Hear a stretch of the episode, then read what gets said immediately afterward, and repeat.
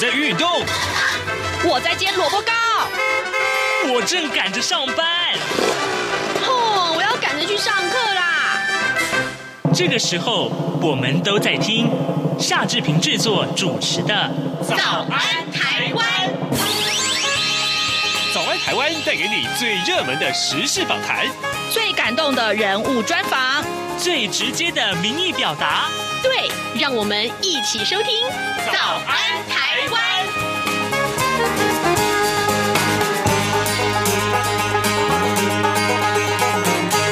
早安，台湾！我是夏志平。今天是二零二二年的十一月三号，星期四，礼拜四，我们进行刘碧荣时间这个单元。等一下呢，志平要为您连线东吴大学政治系刘碧荣教授，我们请刘老师为我们解说最重要的新闻外电啊。这个礼拜，当然大家关注的国际话题包括了巴西总统大选啊，这个正好脸书上也浮现出来四年前的这个呃巴西总统大选的结果，所以呢。哎，心里面有很多感慨。呃，待会儿我们请刘老师跟大家来说明啊。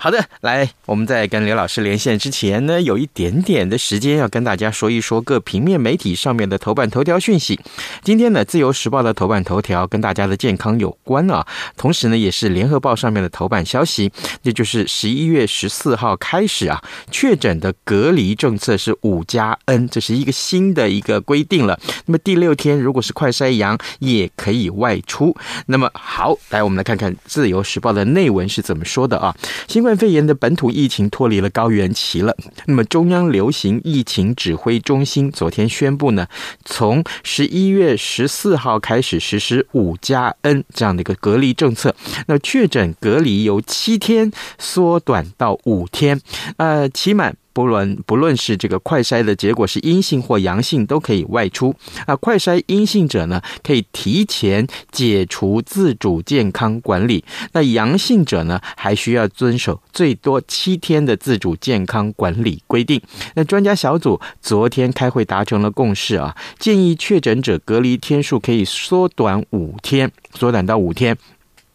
那么，并且进行啊、自主健康管理到自行快筛为阴性，或者呢，呃，到这个距离几。个个这个隔离的日是七天呢、那么建议这个新的制度应该观察呃十一月七号各种松绑新制之后再实施。呃，会后呢，指挥中心于是就拍板定案，五加 N 从十四号开始要上路了。这一点我相信跟大家啊、每天有这么呃还有几万名的这个确诊病例来说的话，其实是非常非常重要的一个讯息。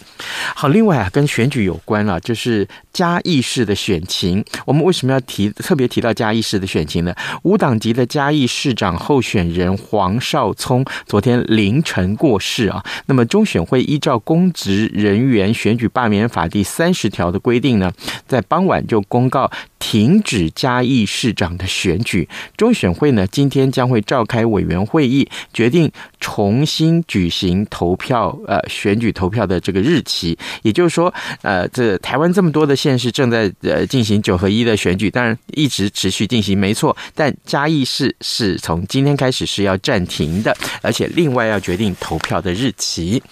好，另外我们来看看《中国时报》上面的头版头条讯息啊，呃，这个日本大阪即将在二零二五年举办世界博览会，那台湾呢，呃，只能够以企业的名义去参加。那经济经济部啊，为此还要编列二十。亿元的预算，那于是乎朝野立委就说话了，啊、他们就说，哎，这个台日关系不是很好吗？啊、竟然连台湾这两个字都不能用吗？那呃，这个如果不能用台湾馆，那就不去了，好不好呢？啊、民进党立委也支持这个想法啊，呃，于是乎呢，这个立法院的经济委员会昨天冻结了第一年的预算一千万元，并且做成了附带决议，要求经济部国贸局必须要争取以台湾的名称去参展。这是中国时报头版头条的决定的的一个一个呃内容。那么联合报上面的这是一个很诡异的事件，就是调查局遗失了三年的安毒突然现踪了啊！好，这个说来有点话长，我们简单的说一下，就是联合报的头版头条的内文告诉我们，喧腾一时的调查局航机站前组长徐素良，他倒卖毒品案啊，消失了六点五公斤的安毒，案发将近三年，始终是下落不明的，但最近突然完璧归赵了。在航机站地下室仓库铁柜中被寻获，呃，震惊了调查局高层。啊，鉴识科呃这个鉴定之后，几乎可以确信就是当年遗失的安毒。至于是内鬼偷偷放回去呢，呃，或者说是搜索有疏漏呢？那么北极站已经约谈了徐素良跟承办人员，还有当时的站主任去厘清了。这是今天联合报上面的头版头条讯息。好的，现在时间是早晨的七点零五分四十九秒，我们要先进一段广告，广告过后呢，马上就跟刘老师连线喽。从两岸、国际、历史文化与财经等角度透视中国的《这样看中国》节目，每周一到周五晚间九点三十分到十点，在中央广播电台播出。如果您对这样看中国节目有任何收听想法或意见，欢迎寄信到台北市北安路五十五号，也可以透过电子邮件的方式。节目有两个信箱：二零二零 at rti 点 org 点 tw，或是二零二零零二零三 news at gmail.com。再次谢谢听众朋友们的收听与支持，请持续锁定每周一到周五晚间九点三十分到十点播出的《这样看中国》节目。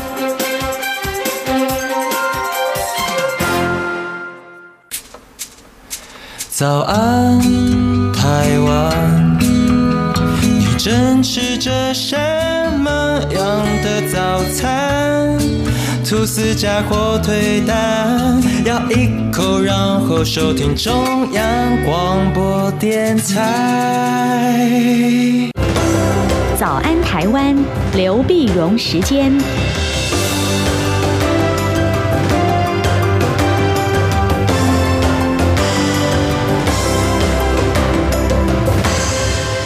这里是中央广播电台台湾之音，您所收听的节目是《早安台湾》，我是夏志平。此刻时间早上七点零七分四十秒了，我们为您连线东吴大学政治系六。刘碧荣教授，我们请刘老师跟大家来解说重要的新闻外电。老师早安，早，各位听众朋友，大家早，谢谢谢谢老师再度与我们的连线啊，老师啊，我们首先来看看巴西总统大选，这两天正好脸书也浮现四年前啊，这个巴西前一届总统大选的一个结果，哎呀，看了心里真是好多感慨。呃，要我们特别要请老师告诉我们，这一次巴西总统大选的一个结果是什么？当然，为什么我们要特别关注这个国家？呢？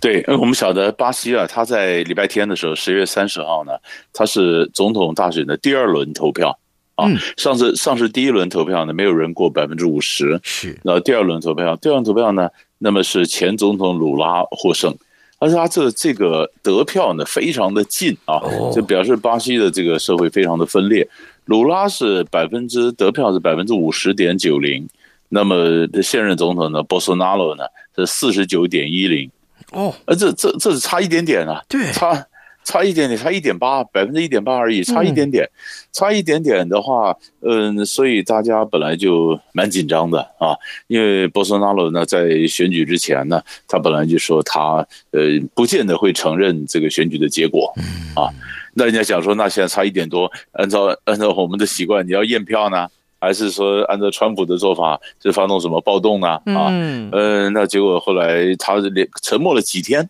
都不都不说都不承认他败选啊。后来在昨天呢，当然是说他说好，他说他已经下令进行，他会进行和平的政权转移，嗯啊，但是他也欢欢迎和平的示威，嗯，好，然后但是他并没有承认他败选。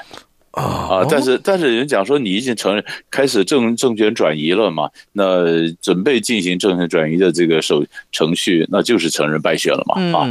那所以这个这个可以到，但是很多这个气氛还是紧绷啊，很多支持他的人这个还是在街头抗议，卡车司机很多支持他的在路上弄了好几百个路障啊，当然表示抗议说选举不公啊，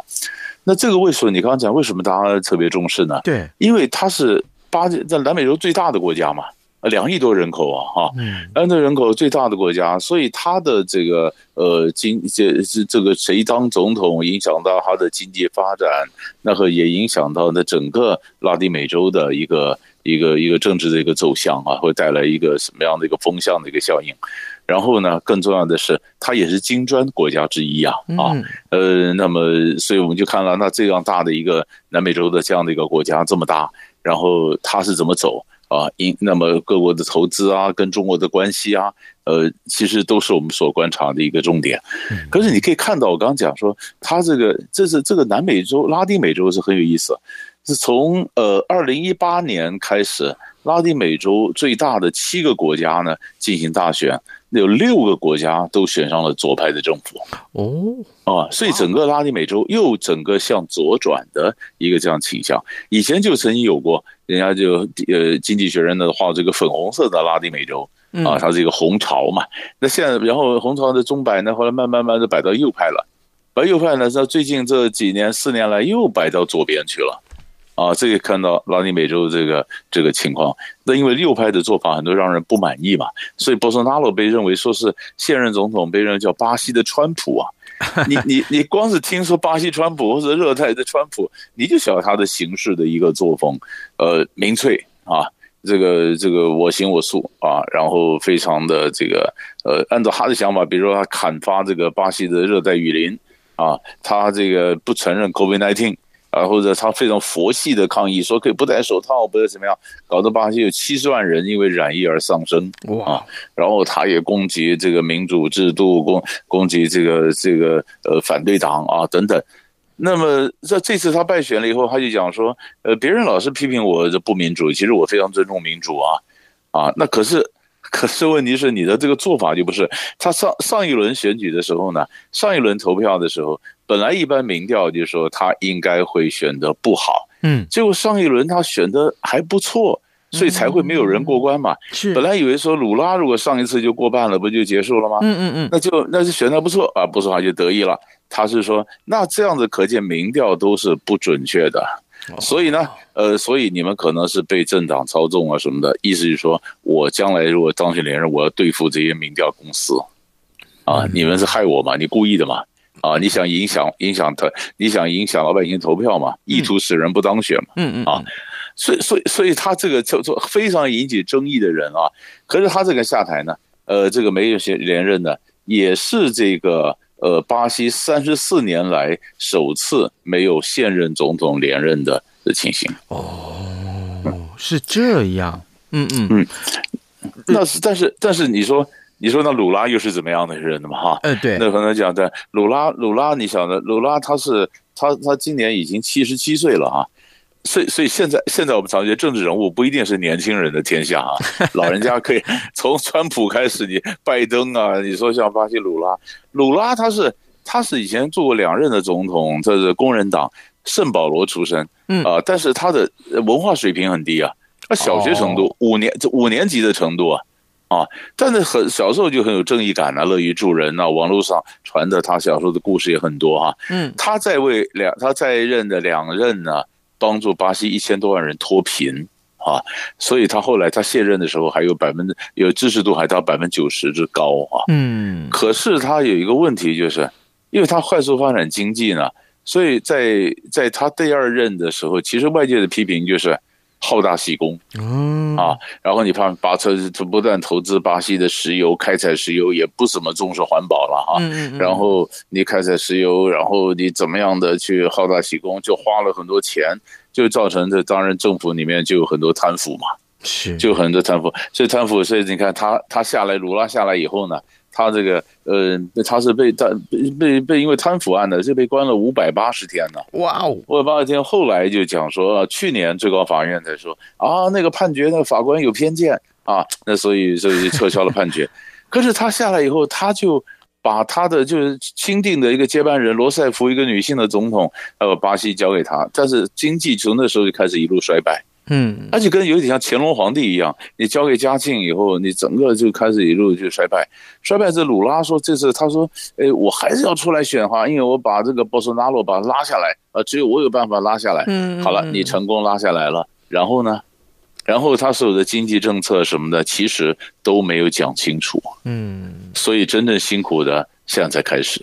嗯，真正辛苦恐怕是巴西的人民。对呀、啊，对呀。啊，老师啊，我我可不可以进一步请教你？就是说，刚刚您说了这个呃，嗯，拉丁美洲啊，这个七个国家里面六个国家选出了左派的政府。那呃，这个整个对于巴西的，呃，或者说是整个拉丁美洲在国际上的影响啊，呃，或者说一般其他国家怎么去看待？巴西，或者是怎么去看待拉丁美洲？这有怎么样的一个呃国际趋势呢？嗯嗯，所以，我我们现在就看了，因为左派的政府呢，嗯，左派政府，我们我们在一般来讲，商人投资就会再犹豫一下了。对，那你这政府，你左派，你征税征征税这么多，你是不是亲商啊？呃，你就是亲亲近商人，然后你的政府的规范会不会太多？那我要不要在那边投资？那如果说从呃，我们如果放大来看的话呢？你可以看到拉丁美洲整个向左，欧洲向右啊！哎，欧洲向右，你看前一阵子意大利选出来的这个女女性的这个总理，她是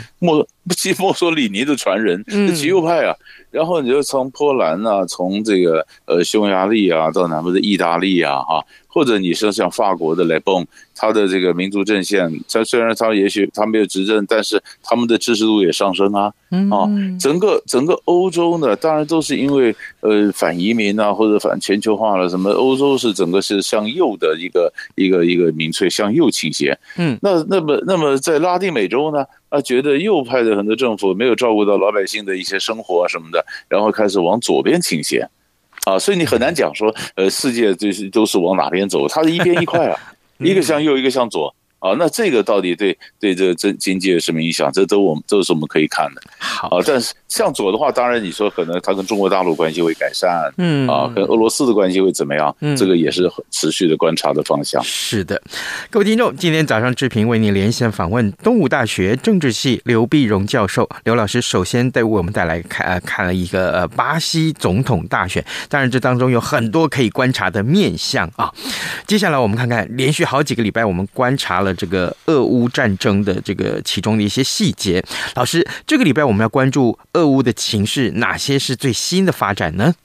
是上个礼拜啊，周周上个周末的时候，礼拜六的时候呢，就是俄罗斯讲啊，就是他退出这个黑海谷物协定啊。嗯，我我我们再了解一下，就是乌克兰呢是是这个呃国际粮仓，嗯啊粮仓呢，这个俄乌战争一打的话，那粮食运不出来。粮食运不出来，就会造成国际上的粮荒啊！尤其很多非洲国家呢，就一样依赖乌克兰的这个粮食啊，这谷物啊，啊，不管是玉米啊，不管是燕麦啊，那这个都会影响到他们的这个生存嘛。所以在暑假的时候呢，就是在七月份的时候呢，在土耳其的奔走啊，联合国的这个监督之下呢，后来俄国跟乌克兰呢达成一个协议。当然，协议呢就是开设一条呃这个呃粮食的谷物走廊。啊，黑海的走廊，那么让让乌克兰的粮运粮船呢得以安全的那个运出来，啊，那就缓解了国际上的粮荒嘛。那上个周末是怎么回事呢？就是黑海舰队啊，驻扎在克里米亚的黑海舰队呢，就是被攻击了。那么俄罗斯是这样讲说，收受到乌克兰的无人机，还有这个海面上的这个炮艇啊，装了炸药就攻击了黑海舰队，啊。黑海舰队，那这样黑海舰队，那那么呃，乌克兰当然否认了。但俄罗斯说，我这些船舰是干嘛？我这些船舰是能够是为了保护运粮船的安全呢？嗯，啊，你把我的舰队都炸了，他当然讲说，我就没办法保障运粮船会安全，所以我就退出黑海的谷物协定。哦，那我退出黑海谷物协定的话，那就表示你乌克兰的船以后你运得出去运不出去，那我就没没办法保证了。那这一来的话，油价呃这个粮价就上涨了，嗯，粮上涨，那就大家非洲国家就紧张，你马上马上玉米啊、是燕麦啊什么价格就上涨了，上涨了，乌克兰说我不管你，我还是把船运出去啊，但是国际上说不行啊，这样太危险了，太危险了，所以联合呃这个土耳其又出来调解，呃调解奔走奔走以后，终于在昨天呢，那么俄罗斯说好，我愿意重返。嗯。啊，重返谷物协定，好的回来，就是整整个的几天的时间，让粮价有很大的一个波动嘛啊，嗯，那其实俄罗斯也是这样表示，你看我是有办法，但我只要想退出，我粮价有这么大的一个变化。啊，好像所以对，就好像变成说，哎，来来来看看看，我呃是有善意的，而且你们不要这个亏待我啊，是 有这个意思啊。然后然后他的当然讲的，你说我被攻击，攻击我俄罗斯，当然我要报复嘛。嗯，我报复，所以周末呢，礼拜一的时候，你看到他不断的发射巡弋飞弹啊，什么就攻击呃基辅啊，或或者及其他城市的一些基础设施，所以到在在礼拜一被攻击之下呢，其实整个基辅是百分之八十没自来水啊，哇，整个被摧毁，这多少人就到急救的水井啊，那边去排队啊，政府要运水啊，怎么的啊？那像这样的一个情形，所以所以人家讲说，如果将来如果呃战争结束了，你要重建。那不管是呃，不管是这个水啦，不管是天呃能源呐、啊，这个这个这个电力啊，哎呦天哪，那个是好大一个经费啊，整个几乎就是满目疮痍啊。是老师，那除了粮食之外，当然呃，过去我们一直在想说啊，冬天到了，冬天到了，那欧洲需要的这个天然气啊。呃，这个由这个北溪二号要运过来，可是俄罗斯现在对于天然气的这个立场又如何？有没有说啊，因为冬天到了，所以我特别还要再抓紧一些 一些这个释放的措施呢？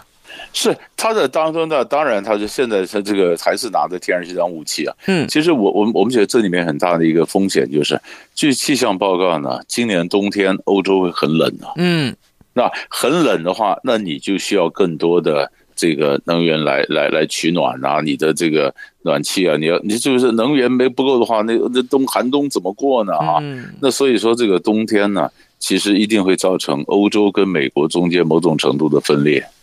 你不太可能不能那么强硬，所以这这所以这个是对呃美欧关系的一个考验。啊，俄罗斯每次他这个不管从拿破仑时代开始，什么就是外外面入侵，这个冬天对俄罗斯来讲其实都是一个帮助。是，就所有的入侵的或所有的冲突，因为在冬天都会影响，所以不管是打仗啊，我们也看那战场上怎么办啊，这样上也很冷啊。对，那欧洲的欧洲的团结制裁俄罗斯的能源，我不买你的能源，然后我怎么样天然气价格我设个上限，设个上限不买不买那还这这能维持多久？啊，其实这这都是最近会出现的问题。嗯，好，各位听众，今天早上志平为您连线访问东吴大学政治系刘碧荣教授。我们今呃刚刚也请老师为我们分析了俄乌情势啊，呃，最重要的是有关于谷物啦、天然气啊这些啊，这一定是民生必需品。那价格上涨的时候该怎么办？老师，最后我们还有一点点时间，要麻烦老师跟我们看一看。呃，美国国务卿布林肯跟中国的外长王毅最近通了电话，这通电话里面聊了。一些什么有哪些重要性？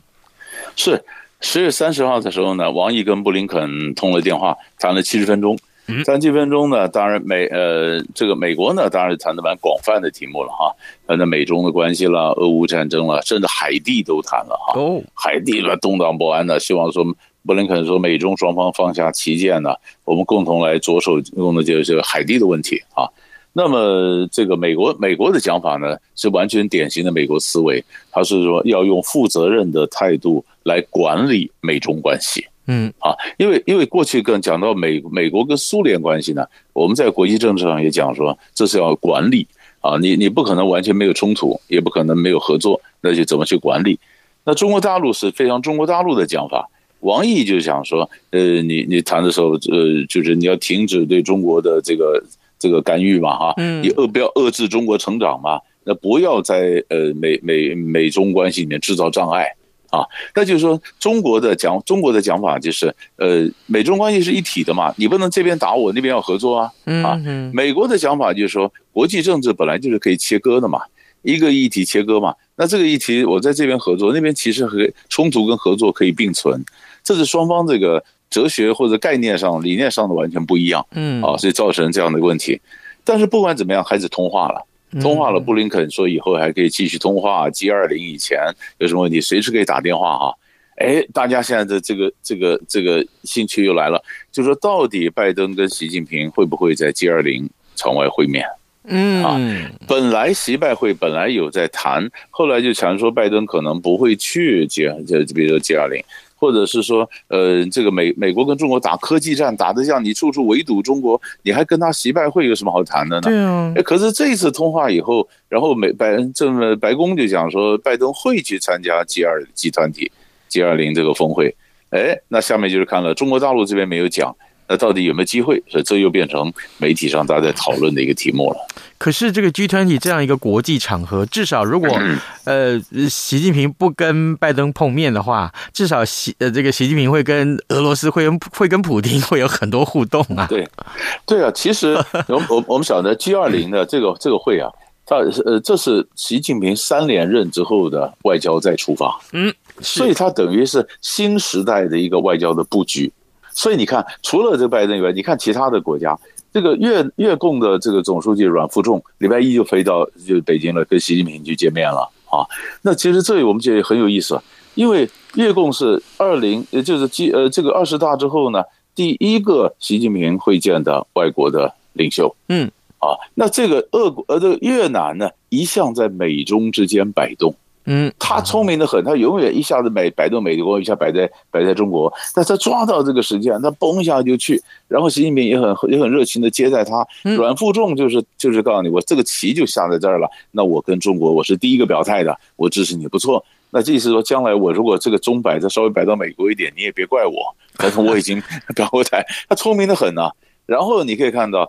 嗯，不管是这样一来，那你说，于是你看，不是德德国总理肖兹也要到中国大陆去吗？嗯，那肖兹也要去访问的话，那你看这就表示新的一个外交开始展开。美国跟中，美国跟欧洲的态度在在孤立中国上面又不见得同调。嗯，哎，这个就有意思了。那这样会不会影响到？哎，这就为什么美国说，哎，我要跟中国要见面啊？是不是习拜会啊？都有很多外交新的可能性或新的一个窗口冒冒出来。那这个就是我们看这十一月的这个外交大戏，到底会端出什么菜了？好的，我们一起来关注 G20 啊。好，呃，各位听众，今天早上志平为您连线访问东吴大学政治系刘碧荣教授，我们请刘老师啊为我们解说了三个非常重要的议题，其中呢，呃，包括了巴西总统的大选，还有俄乌情势以及美中关系啊。我们非常谢谢老师跟我们的分享，老师谢谢您，谢谢，谢谢，谢谢。各位听众，大家好。本台华语节目从今年十一月一号到二零二三年二月二十八号为止，短波六零七五千赫、六一零五千赫以及九九零零千赫，将从原播出时段台湾时间六点至八点调整为六点三十分至八点三十分，并从明年三月一号起恢复六点至八点时段。另外，从今年十月三十号起，原十九点到二十点时段短波一一六一零千赫将停止使用。以上变更不便之处，敬请见谅。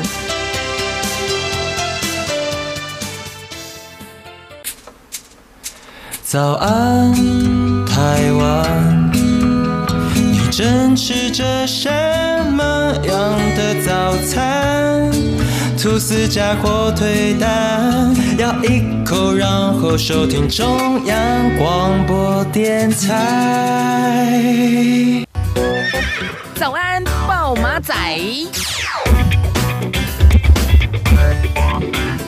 好的，我们还有一点点时间来关注其他重要的新闻。了联准会再度升息，当然这个呃影响到全球的股汇市啊。呃，杨金龙就是央行总裁杨金龙，他三号在立法院进行这个专题报告的时候，挥出了四权呢，要稳定汇率，其中包括了建立场内外监制监理机制，还有提供国内金融市场的流动性，另外备妥充沛的外币流动性，以及适时进场去调节啊。所以呢，试图应该是要把这个整个呃汇。整个这个存款准备率这件事情要把它降影响性降到最低啊啊！另外，这个呃，这是一个减税的小确幸，有两百三十万户会受惠啊，就是基本生活费会调到十九点六万，明年报税的时候就可以适用了。这一点我们特别也是在这边来跟大家说一说。还有呢，就是今天《经济日报》的头版头条告诉我们啊，全球晶圆厂三年内会增加四十一座。呃，工研院市警说，美国大举的建建厂，那半导体产业会走向区域化，话台厂会面临地缘政治跟碳足迹的考验。这一点特别也会影响到今天台北股会市的一些相关的观察。好的，呃呃，今天节目时间也差不多到了啊，我们就跟您说拜拜，明天再会喽。加上的水果贝果而 iced tea 你却一样能让你醒一醒，反正过了十二点，好多一样被丢弃。